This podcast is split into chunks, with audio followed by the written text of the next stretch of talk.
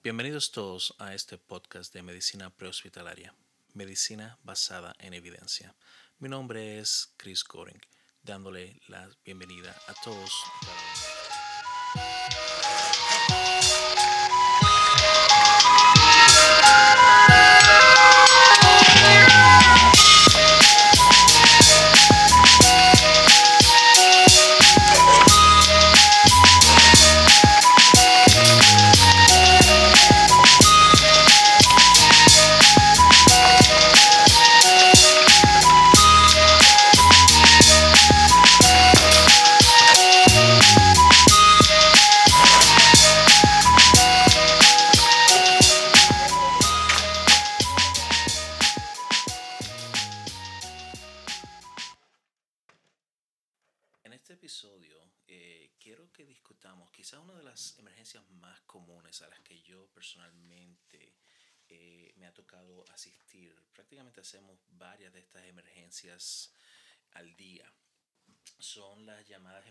Síndrome coronario agudo. Lo más común, paciente eh, quejándose de dolor de pecho, ¿verdad? Y muchas veces pensamos que rápido que puede ser un, un infarto y no está mal pensar de esa manera. Ahora bien, hay diferentes presentaciones que vamos a discutir en relación a lo que es el síndrome coronario agudo. Primero que nada, vamos a empezar con lo que son algunas estadísticas. Las enfermedades cardiovasculares siguen siendo la causa número uno de muerte, de acuerdo a la Asociación Americana del Corazón. Alrededor de 17.7 millones de personas fallecidas en Estados Unidos en el 2015 por causa de eh, problemas del corazón o enfermedades coronarias. En países de bajos ingresos representa un tres cuartos de las muertes. En Estados Unidos estamos hablando de una persona cada 36 segundos. Y entre todas las enfermedades cardiovasculares, el síndrome coronario agudo sigue siendo la causa más común.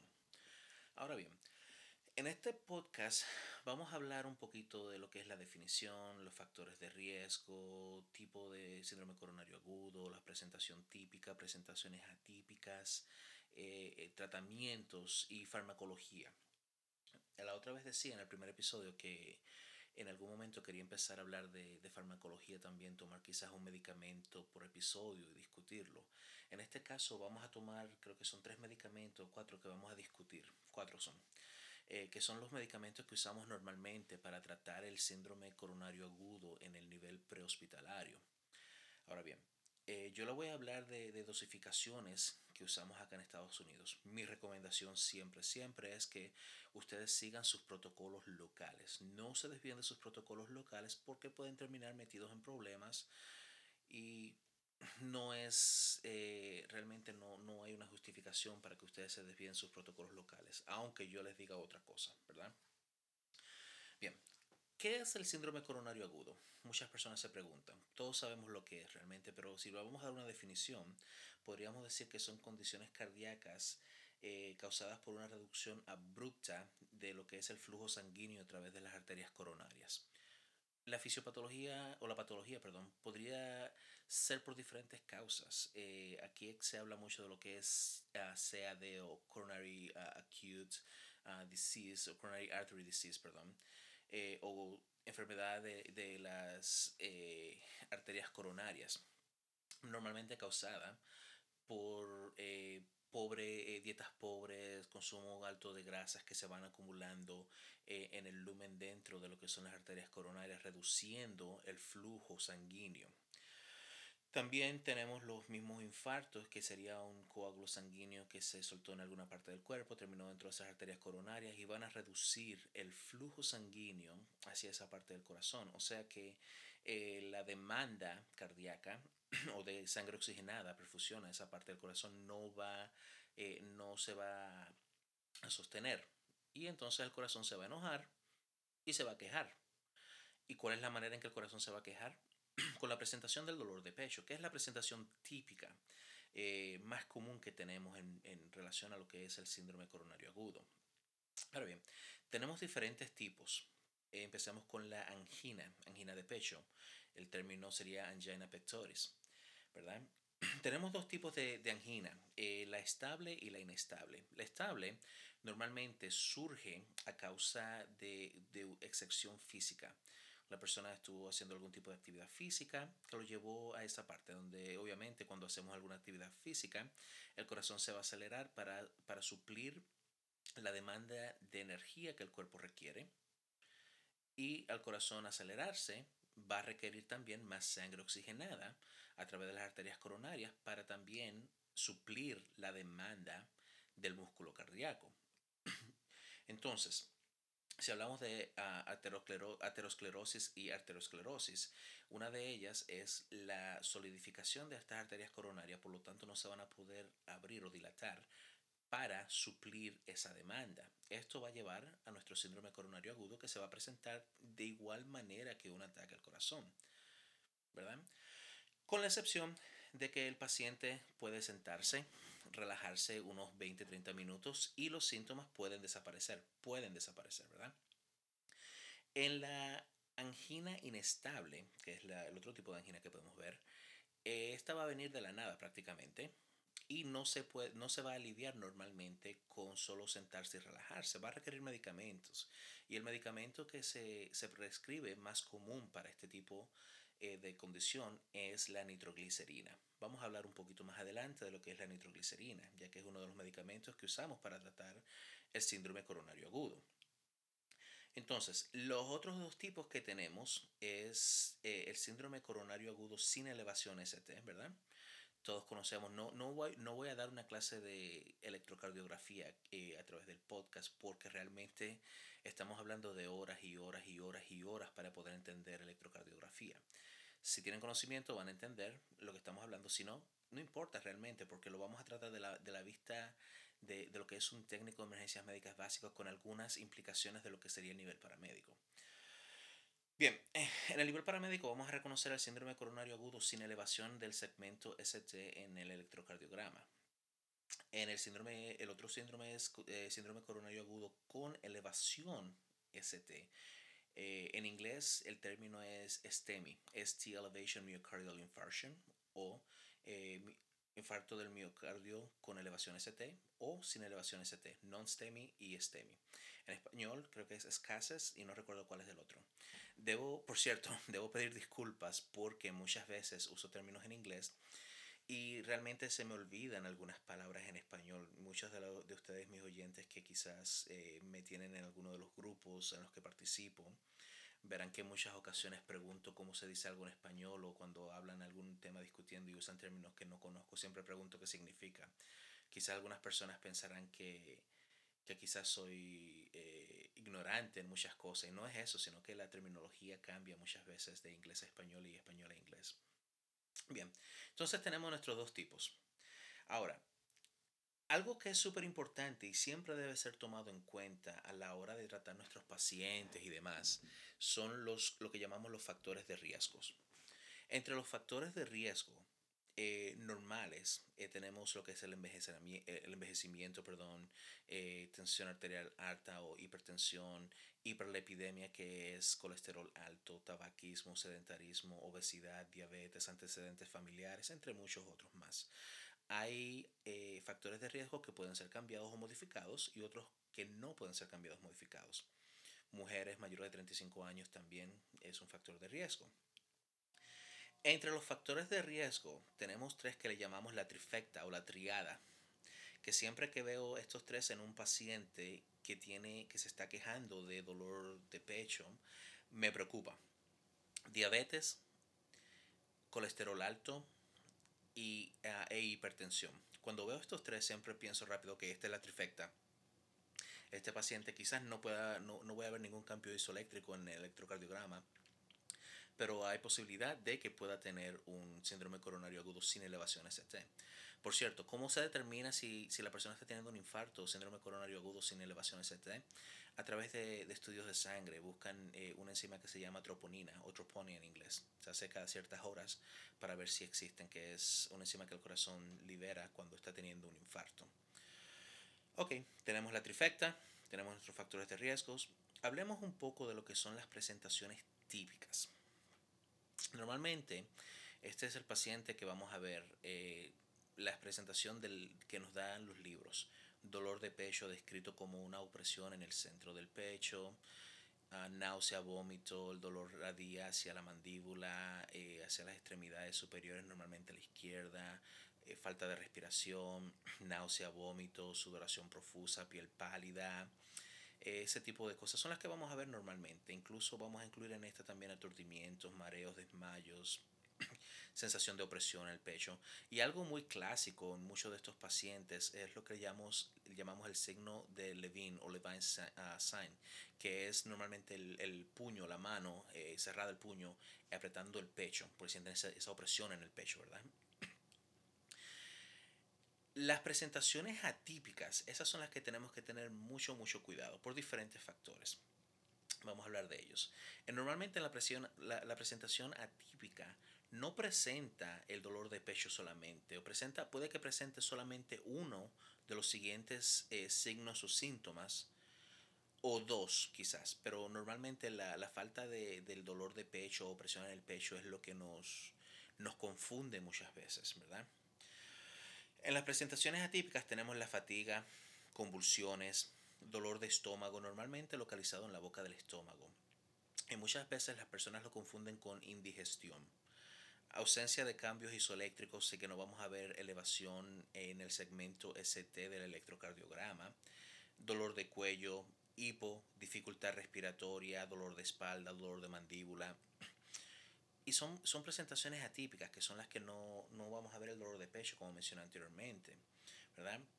El problema es que en estos casos, entre 1 a 2.2% eh, de, estos, eh, de estas personas eh, no van a obtener un diagnóstico, diagnóstico de síndrome coronario agudo por los doctores, porque lo, lo omiten, dicen, no, no, la persona no se está quejando de, de, dolor de pecho, así que no creo que sea síndrome coronario agudo, así que está todo bien, ok, perfecto.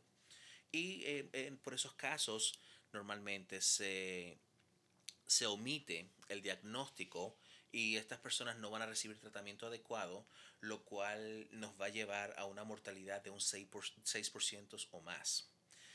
Y muchas de estas personas, otra, otra de las cosas es que eh, miramos también los factores de riesgo y muchas de estas personas, un 12% de ellas, ni siquiera van a tener ninguno de los factores de riesgo que nos van a quizás dar una idea de que pueda ser que tengan, estén presentando síndrome coronario agudo y eso nos, nos confunde en muchos casos, ¿verdad?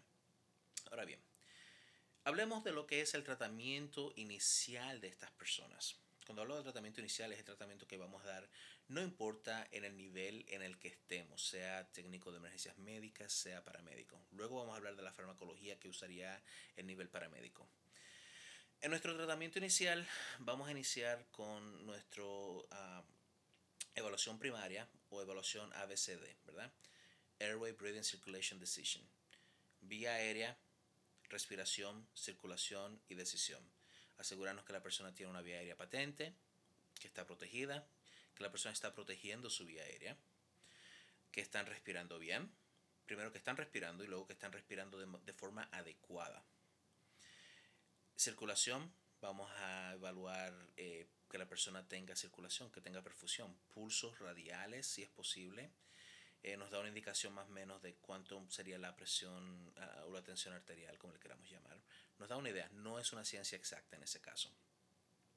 Y la decisión, la decisión normalmente en estos casos es eh, transportar al paciente lo más rápido posible, eh, quizás a un centro hospitalario que tenga un laboratorio de cateterismo, un centro de cateterismo, que esa va a ser la, la solución final para atender estos pacientes, lo que es el, cateterismo, sea exploratorio para ver si existe algún coágulo que va a ser removido ahí, o eh, para colocar también los, los stents, ¿verdad? Luego que, obtenemos nuestra decisión, vamos a pasar a lo que sería obtener el historial médico. Empezamos con el historial sample eh, o ample, como le queramos llamar. Empezamos con los signos y síntomas, si tienen algún tipo de alergia a medicamentos o comidas, si toman algún medicamento, cuáles medicamentos toman, historial médico pasado, eh, cuál fue la última vez que comieron algo, que tuvieron alguna, eh, ingirieron algo, y cuáles fueron los eventos que llevaron hacia esta, hasta esta situación que estamos eh, viendo en este momento. Eso es lo que vamos a ver. También eh, luego de esto vamos a pasar a lo que sería nuestro eh, evaluación OPQ-RST para tratar de, obtener más historial. OPQ-RST es un término que usamos en inglés y realmente es un, un acrónimo, perdón, una mnemónica. Y lo que quiere decir onset, cuando empezó, normalmente cuando hablamos de cuándo empezó es más cómo empezó, si fue algo que, surgió realmente de la nada o que fue un, un, inicio gradual, empezó desde un nivel bajo y luego incrementó en nivel de dolor o presión. Provocación, eh, cuál es la calidad, la Q sería calidad. Eh, eh, cuando hablamos de la calidad le pedimos al paciente, al paciente siempre que describa qué tal se siente ese dolor o esa molestia que usted tiene. Y tratamos de no, no guiar al paciente, no sugerir, por ejemplo, no le podemos decir, que el dolor, eh, puede describirme ese dolor de pecho que usted tiene, ¿verdad? Siempre le pregunto que esa molestia que usted tiene, ¿cómo la describiría? ¿Verdad? Si existe radiación hacia alguna parte, normalmente en estos casos vamos a ver que, que la molestia, la presión va a radiar hacia el cuello, la mandíbula, los hombros, etcétera y cuánto tiempo lleva que esto está sucediendo. El tiempo es importante. En inglés nosotros usamos el término time is muscle, tiempo es músculo. Lo que quiere decir es que mientras más tiempo pasa, más células cardíacas van a morir, más tejido cardíaco va a tener va a presentar isquemia y el tejido cardíaco, el músculo cardíaco no se regenera, así que es una va a ser una lesión permanente. Por lo tanto, esta persona necesita atención rápida, lo más pronto posible, ¿verdad? Bien, luego de esto vamos a pasar a obtener nuestros signos vitales. Si se dan cuenta, en ningún momento he mencionado signos vitales, sino hasta que luego hacemos este tipo de evaluación o entrevista del paciente. En los signos vitales, ¿qué es lo importante obtener? Bueno, eh, pulso. Cuando hablamos del pulso, recuerden algo, no vamos a hablar solamente de cuántos latidos por minutos. También es importante, y no solo para este tipo de emergencias, sino para todas las emergencias de ahora en adelante, es buena práctica que empiecen a, incluir eh, en el pulso la calidad del pulso. Es un pulso rápido, eh, perdón, débil, fuerte, regular o irregular. Esas son algunas de las informaciones que son importantes obtener. La respiración por igual, cuántas veces está respirando por minuto, cómo son las respiraciones, laboriosas, normales, entrecortadas, regulares, irregulares, ese tipo de cosas. Ah, la, la, presión o la tensión arterial, súper importante también obtenerla, ¿verdad? Al igual que también eh, el refil capilario, hay que ver eso. Eh, la saturación de oxígeno, importante. Nos va a ayudar también con el tratamiento de estos pacientes. Ahora bien, si estamos trabajando en una unidad que sea avanzada o ALS, unidad paramédico, como le queramos llamar, y dependiendo eh, de nuestro sistema, si tenemos acceso, lo importante sería eh, tomar un electrocardiograma inicial de esta persona en los primeros cinco minutos de que tenemos contacto con esta persona. Esta evaluación que estamos hablando inicial realmente se hace en unos cinco minutos más menos, incluso con la ayuda de nuestro nuestro compañero de trabajo, sea un técnico de emergencias médicas básico o un paramédico, tenemos tiempo suficiente para hacer todo esto. Una persona va entrevistando al paciente mientras el otro va tomando signos vitales y ese tipo de cosas. Eh, en cinco minutos podemos hacer esta evaluación y eh, tomar nuestro electrocardiograma si es que tenemos acceso a un monitor cardíaco que nos pueda dar electrocardiograma y si estamos entrenados para hacerlo. Ahora bien, perfecto. Hicimos nuestra evaluación inicial, determinamos que el paciente puede, eh, está teniendo un eh, síndrome coronario agudo, sea que ah, veamos cambios isoeléctricos en, el electrocardiograma, que por cierto, eh, muchas veces quizás no vamos a ver esos cambios, a veces recuerden algo, en los primeros 30 minutos de un ataque al corazón no se ven cambios isoeléctricos, empiezan luego después de los 30 minutos más menos en muchas personas. Entonces, sí no vamos a, eliminar el hecho de que vamos a, tomar un electrocardiograma y vamos a tener que mirar diferentes aspectos. Eh, muchas veces solamente miramos si hay cambios isoeléctricos, pero no miramos también si hay eh, bloqueos cardíacos, eh, bloqueos fasciculares, si tiene dentro, si toma, si tiene los criterios para esgarbosa, ese tipo de cosas. no vamos a entrar en esos cambios porque realmente, ah, como dije anteriormente, si nos ponemos a hablar de electrocardiografía, vamos a estar hablando por horas y horas y horas. Bien, determinamos que nuestro paciente está teniendo un síndrome coronario agudo. ¿Cuál es el siguiente paso?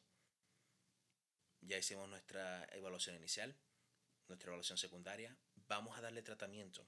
¿Cómo vamos a tratar el tratamiento?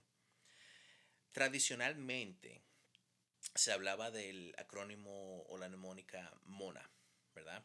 Morfina, oxígeno, nitroglicerina y aspirina.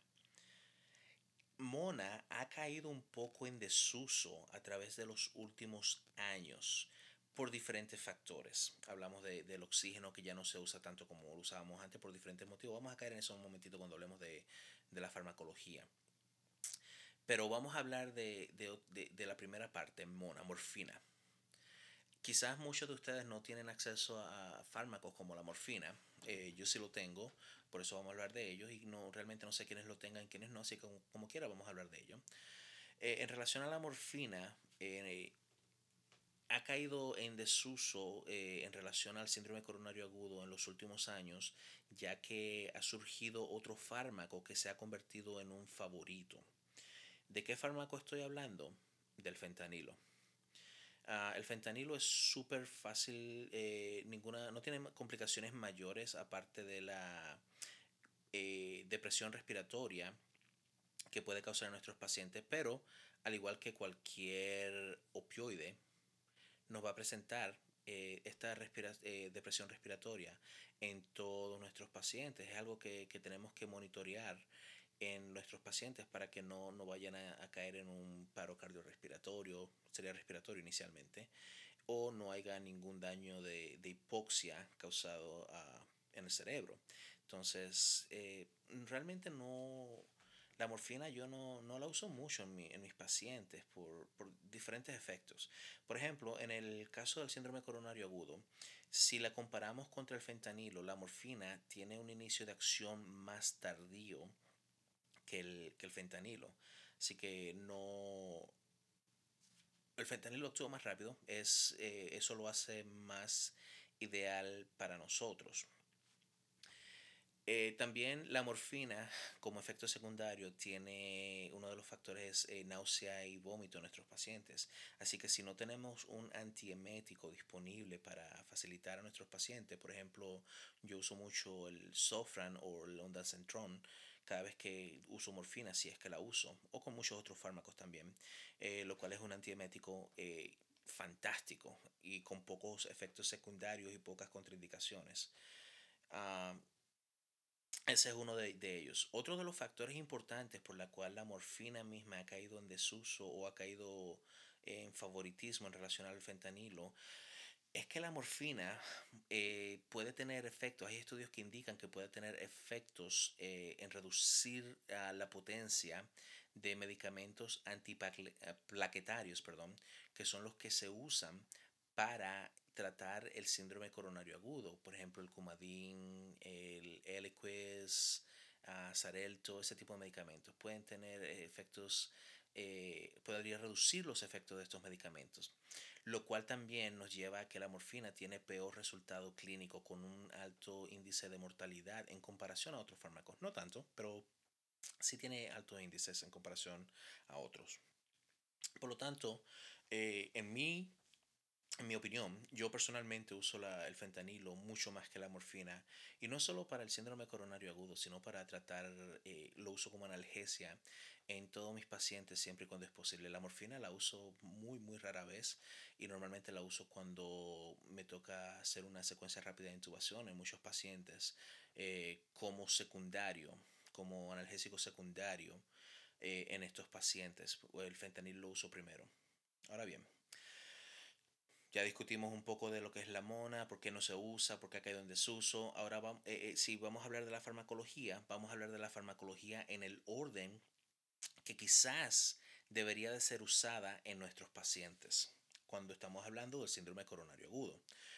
El primer medicamento en orden sería la aspirina. La aspirina es un antiinflamatorio no esteroide eh, que lo usamos por sus efectos en las plaquetas o las plateletas de la sangre. Hace, muchas personas dicen que hace que la sangre se, ponga más eh, líquida. Mm, sí, más o menos, tiene más o menos ese tipo de, reacción, pero el efecto primario en, en las plateletas hace que, que se pongan más resbaladizas, por decirlo así, y evita que ese coágulo sanguíneo que quizás está causando nuestro síndrome coronario agudo se empeore. No es una solución final, sino es estamos comprando tiempo para nuestros pacientes con esto. ¿Cuál es la dosificación que vamos a usar? Entre 81 miligramos a 324 miligramos, o sea, entre una aspirina de bebé a cuatro aspirinas de bebé. Y lo ideal es que el paciente mastique la aspirina hasta que se disuelva completamente en la boca.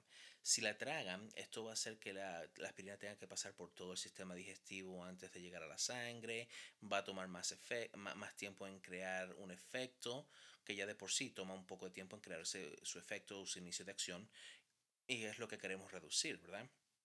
¿Cuáles son las contraindicaciones para la aspirina? Obviamente, si afecta la sangre, la eh, coagulopatía de la sangre, eh, si el paciente tiene algún tipo de sangrado, no podemos usar aspirina. Si el paciente tiene alergia a la aspirina, obviamente no podemos usar aspirina. Ah, si el paciente tiene algún tipo de úlcera sangrante o algún problema hepático o algún problema de, la, de coagulopatía, no vamos a usar aspirina. O si el paciente ya tomó el máximo que podemos dar, que serían las 4 aspirinas o 324 miligramos. El inicio de acción de la aspirina, estamos hablando de unos 5 a 30 minutos. Así que como mencioné anteriormente, ya de por sí tiene un inicio de acción un poquito largo. Por lo tanto, queremos tratar de que la, aspirina llegue lo más pronto posible a la sangre. Por eso queremos que el paciente la mastique y que a través, sea absorbida a través de la mucosa oral y no a través del sistema digestivo. Eh, en duración, la aspirina estamos hablando entre 1 a 4 horas de duración. Nuestro siguiente medicamento, bueno, ya dimos la aspirina a nuestros pacientes. aquí es eh, un, algo que en los protocolos el, técnico de emergencias médicas básico puede hacer.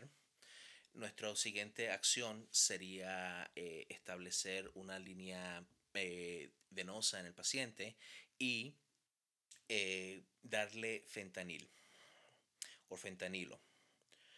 El fentanilo es un opioide sintético nuestra dosis sería un microgramo por kilogramo del paciente, es la dosis que usamos nosotros para un máximo de unos 150 eh, eh, microgramos realmente. Uh, la mayoría de los pacientes es entre 80 a, 100 microgramos que se usa normalmente. Es una estimación en el, peso del paciente.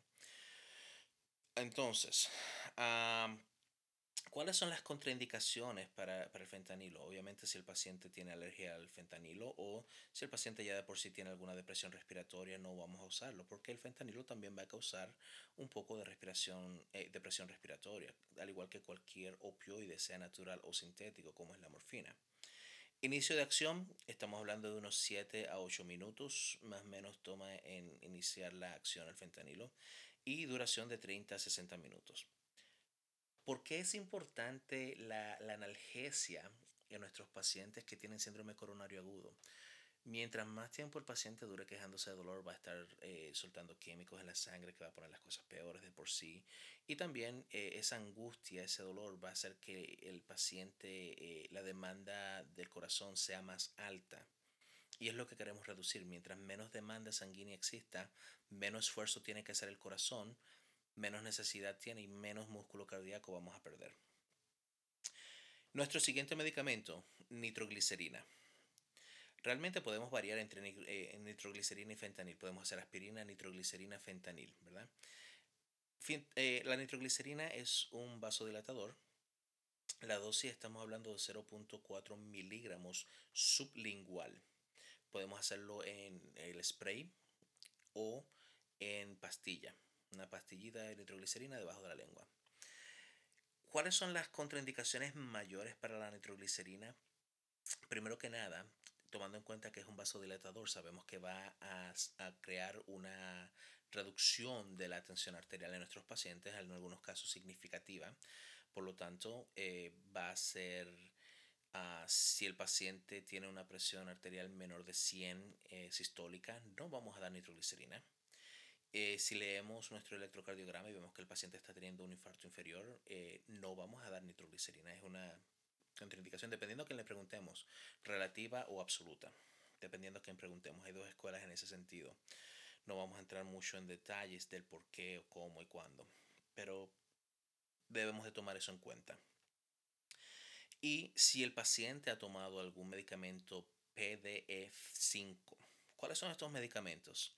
Bien sencillo, eh, medicamentos usados para tratar la uh, disfunción, disfunción eréctil, perdón. Por ejemplo, Viagra, Cialis, ese tipo de medicamentos, porque también van a causar ya de por sí cambios en la presión arterial. Es importante también tomar en cuenta que cuando interrogamos a nuestros pacientes si están tomando algún tipo de estos medicamentos, solo porque el paciente es fémina, no vamos a omitir esto. Recuerden, si no lo sabían, lo, eh, lo, van a saber ahora, y si lo sabían es un recordatorio, la Viagra fue inicialmente inventada por el laboratorio Pfizer para tratar algo que se llama hipertensión pulmonar, lo cual es más común en las mujeres, y se sigue eh, recetando, prescribiendo para tratar esta condición quizás no vamos a ver eh, una, un contenedor de Viagra, una, una, botellita de Viagra, quizás lo vamos a ver con otro nombre que es el más común usado también, sildenafil. Entonces, esas son nuestras contraindicaciones para la, la nitroglicerina. El inicio de acción de la nitroglicerina es entre 1 a 3 minutos y tiene una duración de 20 a 30 minutos. Obviamente queremos usar el vasodilatador para abrir las venas coronarias, dilatarlas un poco más para aumentar el flujo sanguíneo a esa parte del corazón que está infartando, que está sufriendo el síndrome coronario agudo, con la idea de quizás no revertirlo por completo, sino de ah, minimizar el daño. Nuestro próximo medicamento que vamos a tomar en cuenta es el oxígeno. Y digo tomar en cuenta porque no todos nuestros pacientes van a recibir oxígeno. Yo vengo de la escuela de, del IMS de años y años y años, cuando el oxígeno era nuestro medicamento primordial y todos nuestros pacientes recibían oxígeno, sin importar qué o cuál era la causa del problema. A través de los años hemos aprendido que el oxígeno también puede causar muchos daños. Eh, hiper uh, toxicidad del oxígeno, eh, cuando nos eh, suministramos demasiado oxígeno, creamos eh, radicales libres que van a afectar la célula, etcétera, etcétera, etcétera. Pero en este caso, uno de los problemas más grandes que tenemos con el oxígeno, por cierto, pertenece al grupo de gases naturales, es que va el oxígeno tiene una es un vasoconstrictor súper potente, o sea que va a a construir las arterias coronarias, las va a disminuir, lo cual va a disminuir también el flujo sanguíneo de esa parte del corazón que está infartando y vamos a empeorar las cosas. Ahora bien, es súper importante determinar que si el paciente necesita oxígeno, no lo vamos a negar, vamos a darle el oxígeno. Una de las palabras favoritas mías que aprendí en tratamiento con muchos pacientes en inglés es titrate to effect o triturar para el efecto. ¿Qué quiere decir esto en relación al oxígeno? Vamos a empezar con cantidades bajas de oxígeno, quizás una canula nasal, 2 litros por minuto, hasta lograr el efecto deseado. ¿Cuál es este efecto deseado? Por ejemplo, el oxígeno lo vamos a dar a nuestros pacientes eh, que tienen síndrome coronario agudo cuando presentan dificultad respiratoria, eh, signos o síntomas de shock cardiogénico o tienen una saturación baja, saturación baja menor de 94. Entonces vamos a iniciar con 2 litros y vamos a ir incrementando hasta alcanzar por lo menos un 94 a un 99%. Realmente yo personalmente, si el paciente tiene 94 o 97%, soy feliz. No quiero llegar al 100% porque ya estoy entrando en, ah, en crear radicales libres y demás, lo cual quiero evitar, especialmente con un corazón que está lesionado, que no está funcionando al 100% son cosas que debemos de tomar en cuenta para evitar caer en, la, en causar más daños a nuestros pacientes. ¿Cuál es la dosis? Bueno, la acabo de mencionar. Vamos a empezar con 2 litros por minuto y vamos a ir incrementando hasta lograr nuestro efecto deseado. ¿Verdad? Contraindicaciones para el oxígeno. Realmente no existen contraindicaciones absolutas, sino relativas. Eh, vamos a, tener precaución con el uso de oxígeno, obviamente, por lo que mencioné anteriormente, vasoconstricción, especialmente en las arterias coronarias, para, y no queremos disminuir ese flujo sanguíneo. El inicio de acción es inmediato. Vamos a ver cambios inmediatos en nuestros pacientes, lo cual es beneficioso porque nos va a ayudar a triturarlo para el efecto deseado, ¿verdad? La duración va a ser variable dependiendo en la condición de nuestro paciente, condición metabólica, condición física y la condición en relación al proceso de enfermedad que está sufriendo nuestro paciente. Eso es eh, realmente todo en relación a lo que es el tratamiento y farmacología del síndrome coronario agudo. Recuerden, siempre lo ideal es que sigan sus protocolos locales. Ah, si pueden y tienen la habilidad y tienen el equipo para realizar electrocardiogramas. Estos deben ser realizados en los primeros cinco minutos de interacción con el paciente.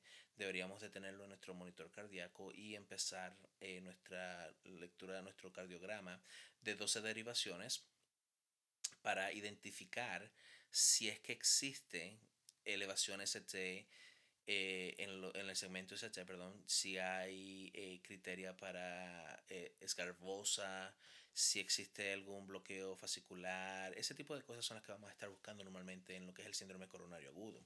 De igual manera, recuerden lo que mencioné, que no, no siempre va a existir la elevación ST. En muchos casos es posible que no exista, no haya presencia de esta elevación ST, que caería en lo que sería nosotros lo que llamamos un end STEMI. Este no quiere decir que el paciente no esté teniendo un, infarto agudo del miocardio o un síndrome coronario agudo, sino que solamente el corazón no está presentando eso. Y es que este, este es el paciente que, que muchas veces nos podría confundir y que este va, es el paciente que va a requerir lecturas múltiples de los niveles de troponina en la sangre. Eso va a llevar varias horas. Primero es al inicio de llegada al hospital, creo que son tres horas después, seis horas después, o son dos horas, dos, cuatro, seis horas. No recuerdo realmente eh, cada cuánto tiempo se va a hacer las lecturas de troponina en el paciente. Pero sí es necesario que lo hagamos. Ahora bien, siempre que nuestro paciente presente síndrome coronario agudo, sea con una presentación típica o atípica, y nosotros sospechemos de que el paciente tiene síndrome coronario agudo, está presentando síndrome coronario agudo, es importante que tratemos este paciente de acuerdo a nuestros protocolos locales. Si tenemos la habilidad de hacer electrocardiograma para eh, identificarlo perfecto, si tenemos la habilidad de administrar estos medicamentos que mencioné, aspirina, nitroglicerina, eh, fentanilo. Si tienen morfina y no tienen fentanilo, pueden usar morfina también. Recuerden su dosificación de morfina. En este caso sería entre 4 a 8 miligramos en el paciente, eh, de morfina. Y oxígeno eh, de manera cautelosa. Ese es el tratamiento ideal y recuerden que nuestro paciente debe de ir también, como mencioné anteriormente, a un hospital que tenga la habilidad que tenga un laboratorio de cateterismo cardíaco, ya que esta es, eh, será la solución final para este paciente. En el nivel prehospitalario, nosotros no vamos a revertir un ah, síndrome coronario agudo o un ataque al miocardio, no lo vamos a revertir, sino que vamos a comprarle más tiempo a nuestro paciente para que el corazón no sufra una lesión tan grande. Si el corazón llega a sufrir una lesión grande, aunque el paciente se salve, puede el paciente también terminar con fallo congestivo cardíaco por esta lesión. En muchos casos también si demoramos mucho y el paciente, el, daño o el insulto al miocardio es suficientemente grande que puede crear una gran porción de isquemia, muchos de estos pacientes pueden también fallecer a los 30 días. Existe un alto índice de mortalidad 30 días después de que un paciente presente el síndrome coronario agudo o el infarto al miocardio.